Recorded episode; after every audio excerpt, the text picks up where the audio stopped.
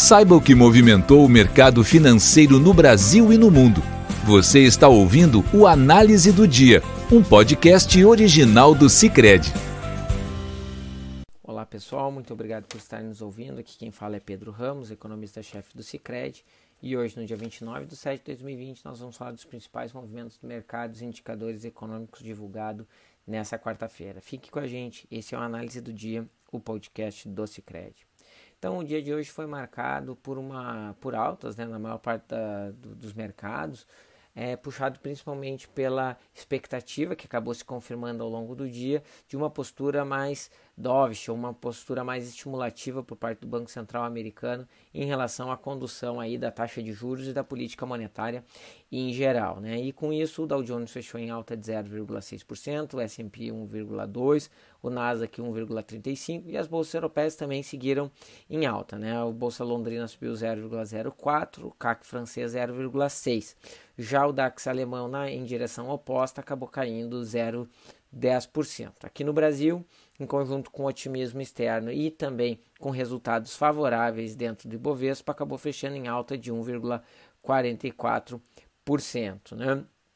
E aí a principal razão desse movimento foi a expectativa em relação à, à reunião do Banco Central americano né, que, foi, né, que foi marcada né, primeiro por um comunicado um pouco aparentemente mais duro, né, no qual a, a instituição é, acaba seguindo, dizendo né, que vai usar todas as suas ferramentas à disposição para estimular a economia e, e atingir os seus objetivos.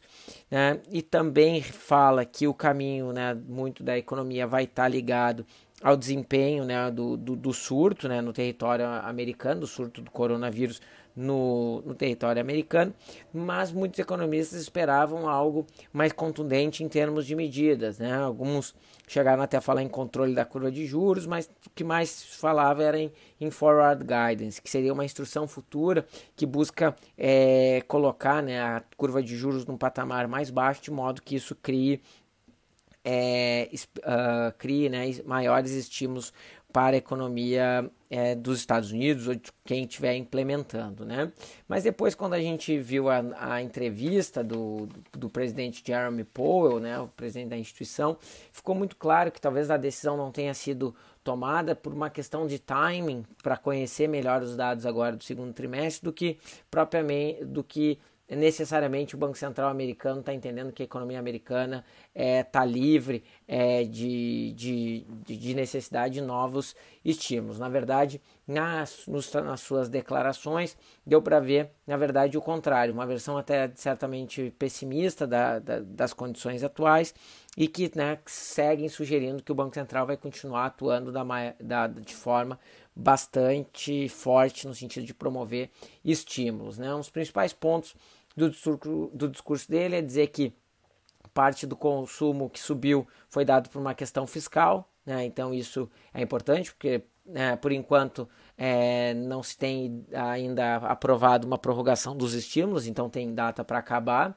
É, fala também que o investimento, apesar do consumo ter subido, os investimentos seguiram fracos na economia americana. Fala também que a volta dos empregos em maio e junho foi dado, na verdade, por uma ação precipitada por parte dos empresários que demitiram a mais em março e abril.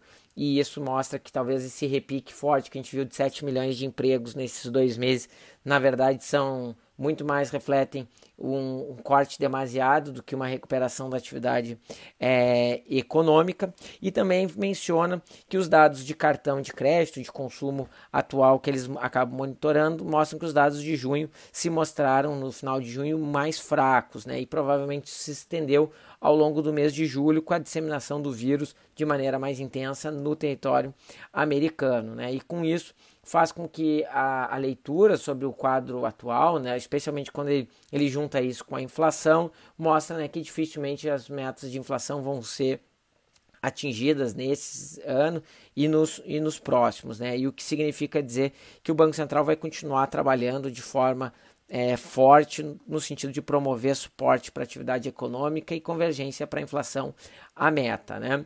E com isso, né, o mercado acabou ficando mais otimista por entender que mais cedo ou mais tarde novas medidas podem acabar é, podem acabar vindo. E isso acabou fortalecendo um pouco mais as bolsas e acabou também fazendo o dólar se fortificar contra várias moedas depois das declarações. Né? Aqui o real, seguindo a trajetória de outros países emergentes, acabou perdendo um pouco para o dólar, fechou cotada a R$ 5,17 a cotação do real por dólar, né? 0,25% a mais do que o dia de hoje. Né? Apesar é, dessa desvalorização cambial, o dia acabou sendo positivo em termos de risco soberano, né? com as declarações do Banco Central americano que provavelmente vão implicar em novas medidas é, de ajuda às economias, logo a economia americana ali na frente, deve fazer com que é, o né, acabou fazendo com que o risco do Brasil saísse de 223 pontos indo para 219. Além disso, é, os commodities tiveram um dia bastante positivo, com o, o com o petróleo fechando em alta de 0,6% em 41,34 dólares por barril, né, o WTI, bem próximo aí das máximas recentes. Já o índice de commodities da Reuters, que é o que a gente gosta de olhar, o CCI, acaba acabou fechando em alta de 0,5% e atingiu o novo o maior nível desde do dia 4 de março. Um resultado também bastante favorável e mostra que os commodities já estão quase lá no, no, no perto do período do, do patamar pré-Covid, no qual é, a gente viu que o Ocidente acabou sendo impactado pelo Covid de forma mais drástica a partir desse momento aí. Né? É, além disso, né, aqui no Brasil, seguindo um pouco o otimismo lá fora, caiu um pouquinho a curva de juros, mas praticamente é, estável, né, fechando com um pouquinho mais de precificação de queda na próxima reunião, que segue sinalizando que o Copom na próxima semana deve chegar em algo perto de é, 2% a taxa de juros brasileira. Né? Hoje o mercado trabalha com 80% de chance disso acontecer. Já os juros mais longos acabaram subindo um pouquinho, né? O um ano ficou em 2,52 e os 10 anos em 7,10% de taxa ao ano. Né? O resultado também é que apesar da alta não não esboçou nenhum, é, é não teve também muita relação com os dados é, correntes, né? Uh, ainda no cenário internacional, né, que acabou não tendo impacto direto nos mercados em função do otimismo do Fed, foram os dados de expansão do coronavírus na Europa. Né? Espanha e França voltaram a ter um número elevado de novos casos, a Espanha tendo o maior número de novos casos desde o, desde o mês de maio, né, desde o início de maio.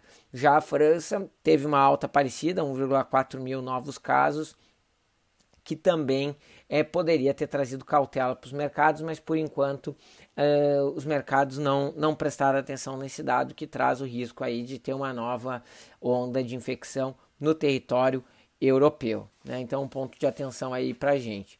É, aqui internamente, a gente viu a Fundação Getúlio Vargas divulgar é, o índice de confiança da indústria brasileira, chegando em 89,8%, subindo 12 pontos é, em relação ao mês anterior.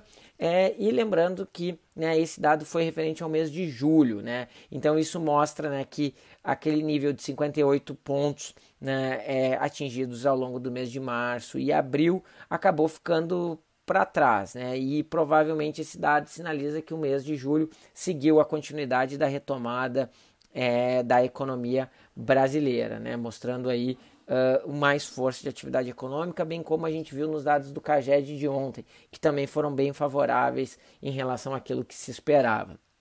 Né? Ainda no território brasileiro, nós vimos a divulgação dos dados de crédito do Brasil, né, que seguiu avançando de forma bastante significativa. Né? A carteira de crédito subiu 9,8% no mês de junho em relação ao mesmo período do ano anterior, com as taxas de juros seguindo trajetória de declínio. Né? Vale lembrar que a inadimplência também se apresentou estável no mês de junho em relação ao mesmo período do ano anterior. Né? Apesar de a gente estar tá olhando para esse, esse, esse quadro aparentemente benigno, a gente sabe que as taxas de juros acabaram caindo majoritariamente por conta das medidas do Banco Central de liquidez e capital, bem como a queda da taxa Selic, né? e também a inadimplência acabou ainda não subindo pela forte renegociação que a maior parte das, né, pelo que a gente observa nos dados do sistema financeiro, que a maior parte das instituições vem fazendo, né? e isso faz com que a inadimplência fique ainda bastante controlada. Provavelmente né, no segundo semestre, quando a rolagem já não for tão, é, tão possível, bem como também é, a gente veja o fim dessas ajudas que o governo vem promovendo para empresas e famílias, é provável que esse indicador venha a subir ainda com um pouco mais de força. Né?